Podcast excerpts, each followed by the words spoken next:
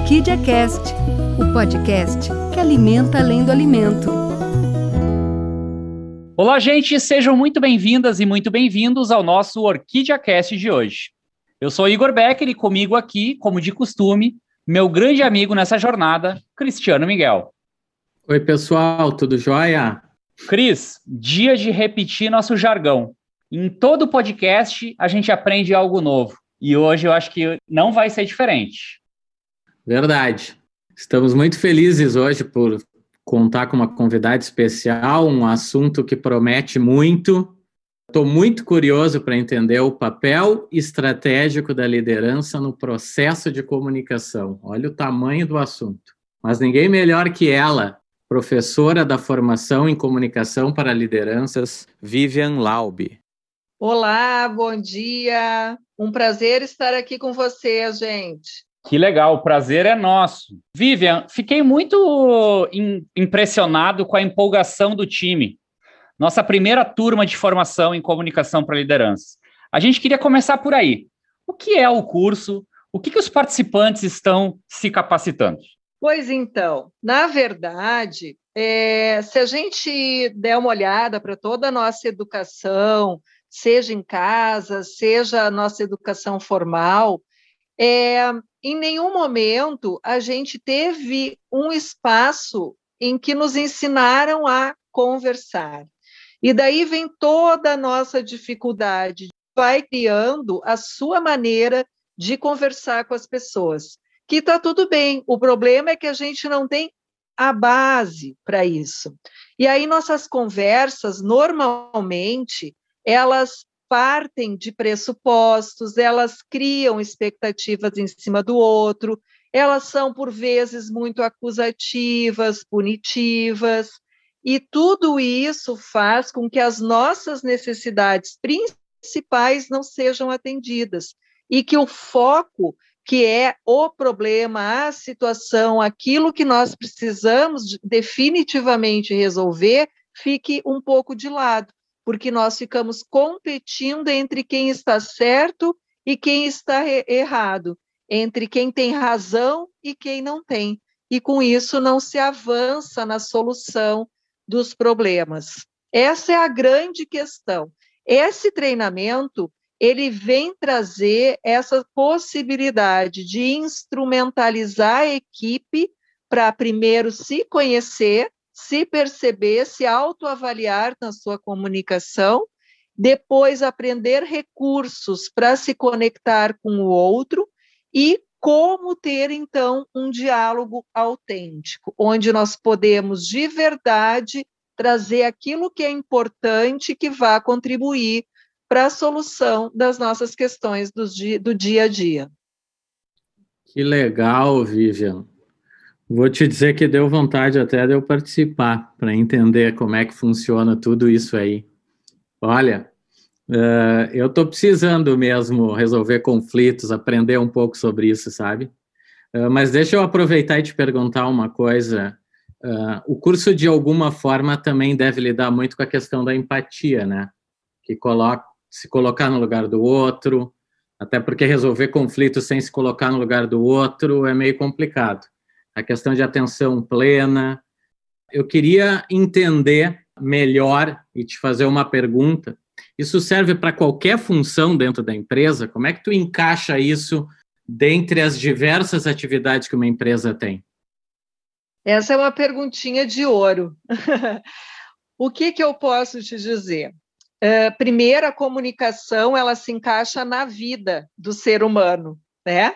Então, é, é, eu brinco sempre que, que esse não é um curso, ele é um presente, um presente para a vida das pessoas, porque se a gente tiver recursos melhores, instrumentalização para nos comunicarmos bem, nós vamos ter relações melhores em casa, com os amigos, no trabalho, em qualquer função da nossa vida, em qualquer papel da nossa vida. Então, sim, todos nós nos beneficiamos aprendendo a conversar. É, em relação a isso que tu trouxeste da empatia, da escuta, ora, isso é a base, né? Se a gente entender que um diálogo ele é 50% a fala e 50% a escuta, é, a gente já presume aqui que eu preciso aprender algo fundamental, que não é só a conversar, mas especialmente a escutar. E nós temos uma dificuldade imensa na nossa escuta. É, porque nós escutamos basicamente mais para responder do que para compreender a outra pessoa.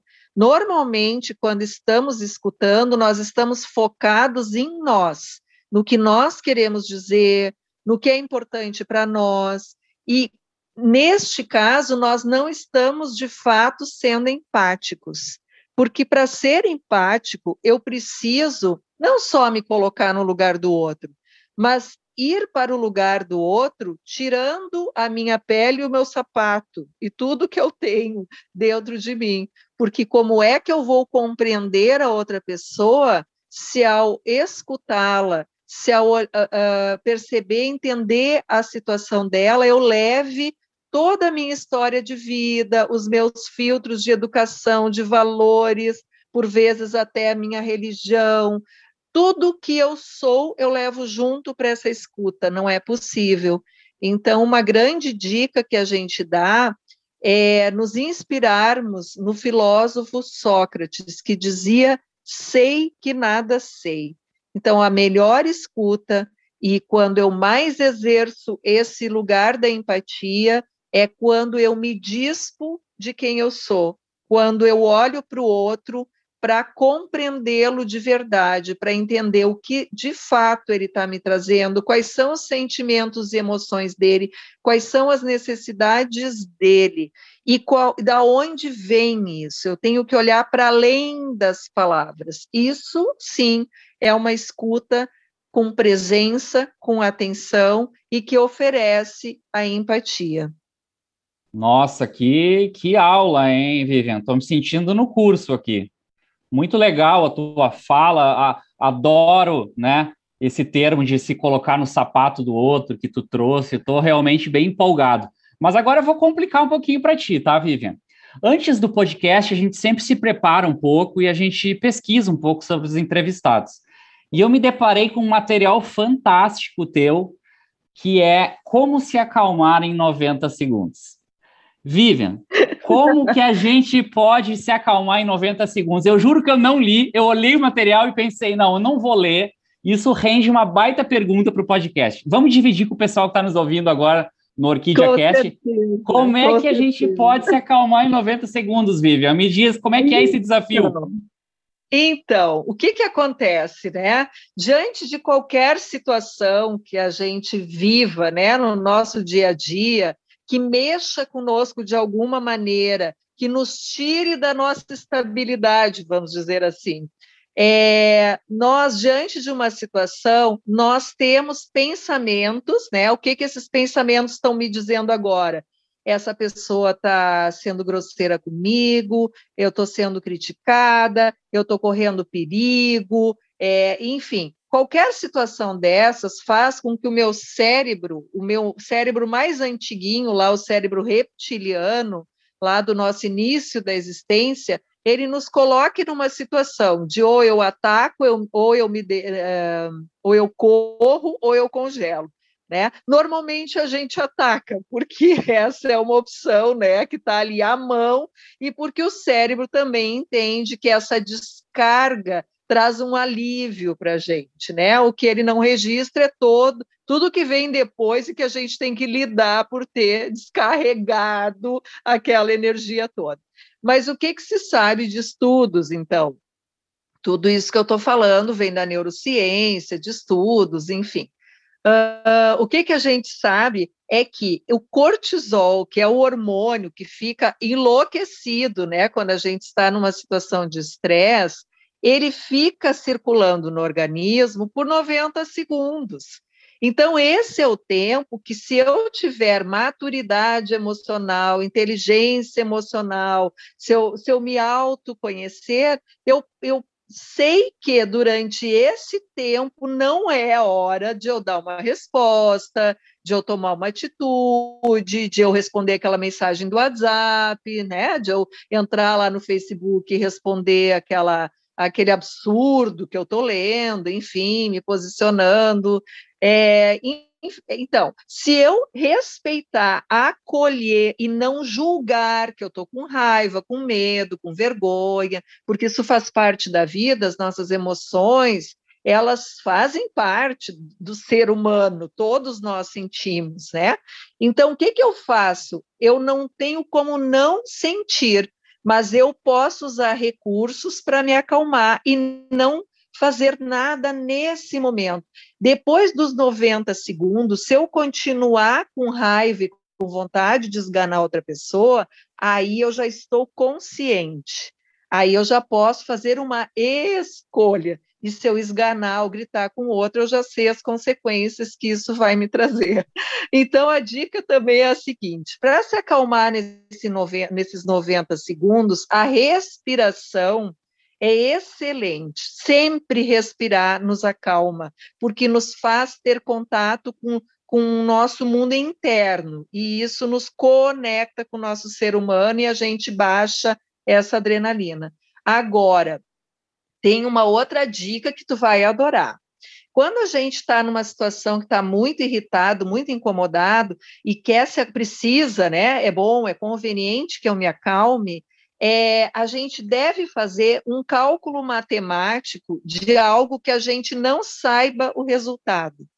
Porque contar até 10 eu também faço naturalmente, sem precisar tirar meu cérebro da, da atenção, né? Eu não preciso me concentrar, é, pensar para contar até 10. Entretanto, para fazer um cálculo 44 vezes 32, eu vou ter que usar o cérebro. Quando eu faço isso, eu desconecto dessa emoção. Então, essa é uma dica de ouro, hein, gente?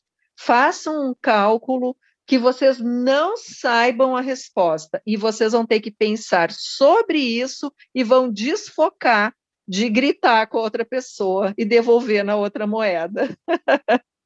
Vivian, eu acho que nós podíamos acabar com o podcast agora. Foi sensacional. Não, olha aqui, ó. Acabo de cunhar a regra dos 90 segundos. Adorei. Vou, vou viver a partir de hoje de outra forma.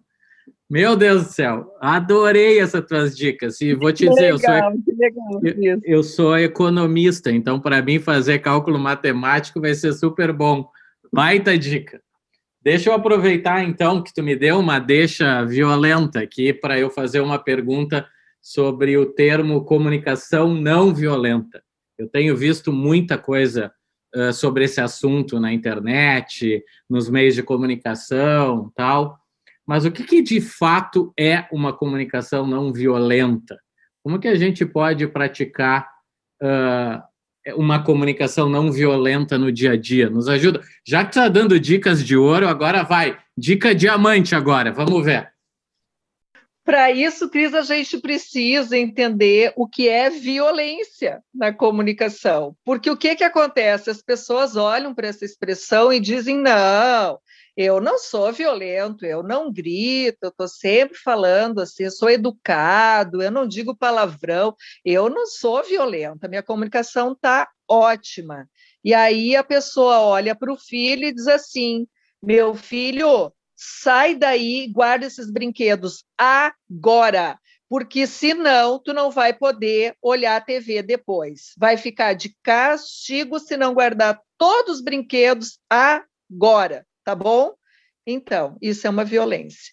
Porque violência é toda fala que né, nela está implícito alguma ameaça, comparação, medo, vergonha, culpa. Bom, eu imagino que todas as pessoas que estejam nos escutando nesse momento estão refletindo sobre como elas conversam com todas as pessoas em volta. Então, a violência está presente sempre que eu estou me colocando num papel de superior a outra pessoa que eu estou falando. Ou quando eu não estou abrindo espaço para escutá-la, compreender de onde vem aquilo que ela pensa. Quando eu crio um muro ao invés de criar uma ponte. Quando eu não consigo conversar com quem pensa diferente de mim, porque simplesmente eu acho que a pessoa é uma imbecil por não pensar como eu. Então, a, no, a violência, ela está na nossa comunicação e muito presente, muito, só que a gente não sabe identificar. Então, o primeiro passo é identificar o que é a, a violência, porque eu posso ser extremamente violente, violente sendo gentil, educada, falando baixinho, suave. Cuidado, porque ironia também é uma forma de violência, né?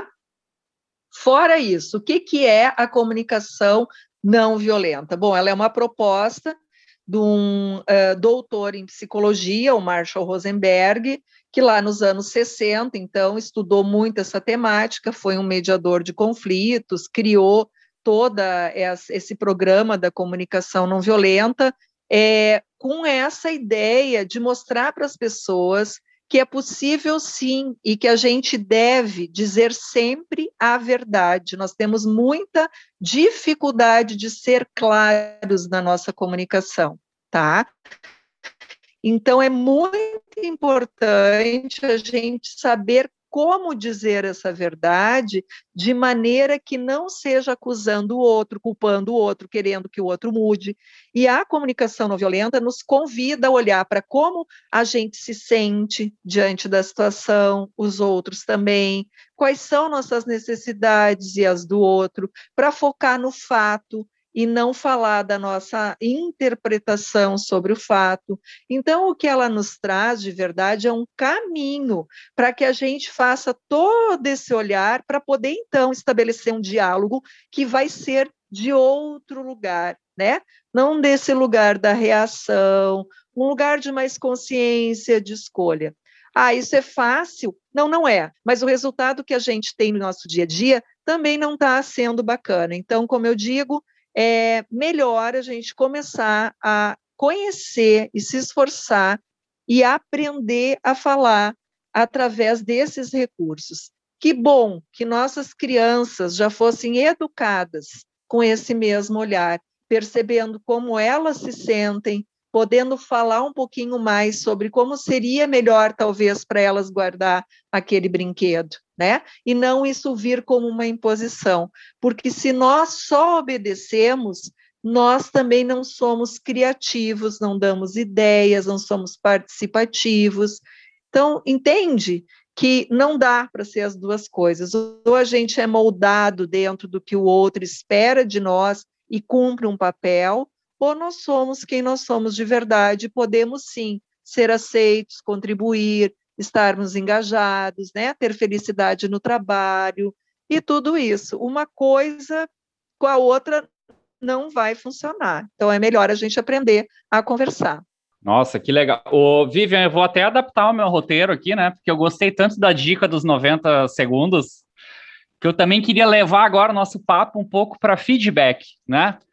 Como é que é um feedback ideal nessa circunstância toda, nesse contexto que a gente está conversando? Lembrando, para quem não está muito familiarizado, né, feedback é aquele termo para uma avaliação, para o retorno, aquele comentário sobre o papel que cada um desempenha. Então, Vivian, como é que seria assim um feedback ideal nesse contexto do que a gente está conversando uh, nesse bate-papo?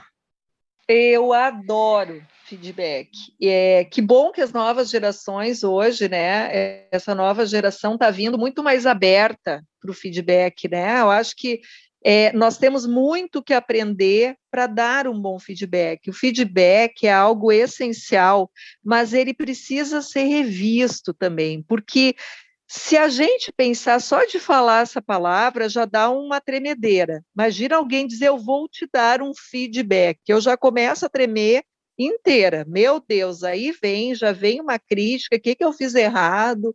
Então, assim, é, se instituiu ao longo né, da, da, da, dos anos que feedback é algo pesado, que é ruim para quem dá e é ruim para quem recebe. Mas é porque a gente tem essa visão que pode ser também modificada.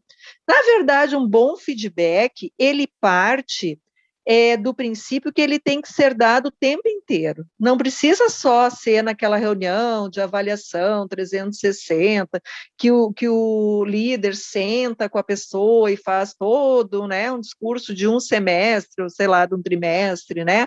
Não. O verdadeiro feedback ele tem que acontecer continuamente. E ele vai ser legal e saudável e mais fácil de dar e receber quando eu usar da estratégia de que primeiro eu preciso mostrar para o outro que eu me importo com ele. Essa é uma teoria que vem sendo trabalhada pela Kim Scott, que é uma, é uma estudiosa e que fala sobre esse tema, tem o livro é, Empatia Assertiva. O que ela nos traz? Primeiro, eu preciso me importar com a pessoa de verdade. Como é que eu me importo? Quando eu mostro para ele que eu estou atento, que eu noto o que ele faz de bom, que eu logo digo para ele que aquilo que ele está fazendo daquela maneira é o que eu acho que é legal. É, que eu percebo se ele está num dia bom ou se ele não está, eu procuro conversar, ou seja, eu realmente me importo com a pessoa ser humano. Neste caso, eu já criei um espaço, uma relação de confiança na qual eu possa dar feedbacks muito assertivos, muito claros, falando a verdade, porque a outra pessoa vai entender isso como um cuidado também. O que não dá é para eu chegar do nada e dizer para a pessoa que ela tem que melhorar determinado comportamento. Ora, se eu tenho esse comportamento, possivelmente é porque eu não sei ter outro comportamento. Então, o feedback pelo feedback também não serve para nada, porque as pessoas não melhoram aquilo que elas não têm capacidade de melhorar. Elas precisam ajuda. Elas só vão melhorar ou, ou, ou ficar bem na sua zona de conforto fazendo o que elas sabem fazer de melhor. Então, é importante eu reconhecer isso e quando eu tiver algo que a pessoa poderia fazer de outra maneira, que eu seja claro e que eu traga junto o componente da contribuição, como eu posso contribuir para que esse detalhe aí da tua, né, do teu trabalho possa melhorar. Faz sentido isso para ti? Ah, faz muito sentido. Deixa eu te pegar agora, porque eu tenho que dizer para todo mundo que está ouvindo que aula, né? Que aula que a gente está tendo de como se comunicar e como não é tão fácil como parece só sair falando e o impacto que isso gera na outra pessoa quando a gente não faz esse tipo de raciocínio. Que legal, nossa senhora, olha, eu tenho certeza que essa tua primeira turma aí está saindo com uma nova visão de como se comunicar. Mas não só isso, tá? Uh, também sobre empatia, sobre feedback, sobre atenção plena, sobre como ajudar o outro, como é importante ouvir, uh, enfim, é, enormes uh, qualidades esse papo. Vivian, muito obrigado por conversar com a gente, mas eu queria que tu desse ainda uma dica, não vou te deixar sair, já que eu já vi que tu gosta de dica, uma dica de um material extra para quem está nos ouvindo, poder daqui a pouco ir atrás de um canal, de um livro. Uh, se, se, o pessoal quiser saber mais uh, sobre esses assuntos que a gente está falando, nos, nos lança umas fontes aí bem legais para a gente poder evoluir também Bom, uma, uma fonte que eu recomendo é, são os meus canais, né? Vamos aprender a conversar. O pessoal entre, encontra bastante conteúdo no meu Instagram, vamos aprender a conversar.